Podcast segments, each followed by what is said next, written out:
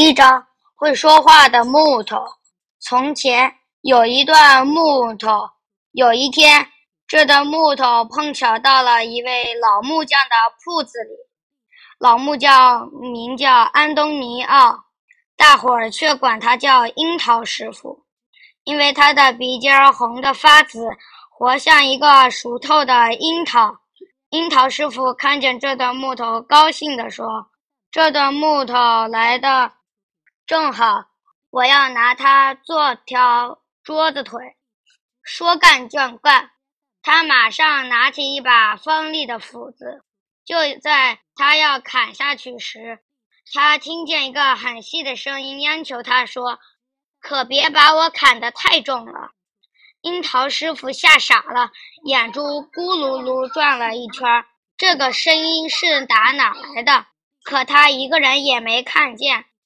工作台底下、柜子里、爆花和碎木片里，他甚至打开铺子门往街上看看，还是没有人。那么，我明白了。他抓着头上的假发，笑着说：“一定是我听错了，我还是干我的活儿吧。”他重新拿起斧子，在那段木头上狠狠地一斧砍下去。“哎呦，你把我砍疼了！”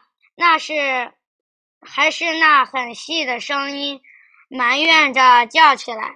这一回，樱桃师傅真的愣住了，眼睛吓得鼓了出来，嘴巴张得老大。他哆哆嗦嗦地说：“这个细声细气的‘哎呦’的声音到底是打哪来的？屋子里可是一个人也没有。难道是这段木头？我可怎么也不信。那么……”不是木头又是什么呢？他说着，又抓住那段木头，朝墙上撞。撞了一会儿，他停下来，竖起耳朵，细细的听，看看有什么声音没有。可是没有。我明白了，准是我听错了。可他心里有些害怕，于是咿咿呀呀的哼起小调来。壮壮胆，他拿起刨子要把木头刨平。当他一来一去的刨时，又听见那个很小的声音嘻嘻的笑着对他说：“快住手！你弄得我浑身怪痒痒的。”可怜的樱桃师傅这一回活像着的雷打，扑通一声就倒在地上。等他重新睁开眼睛。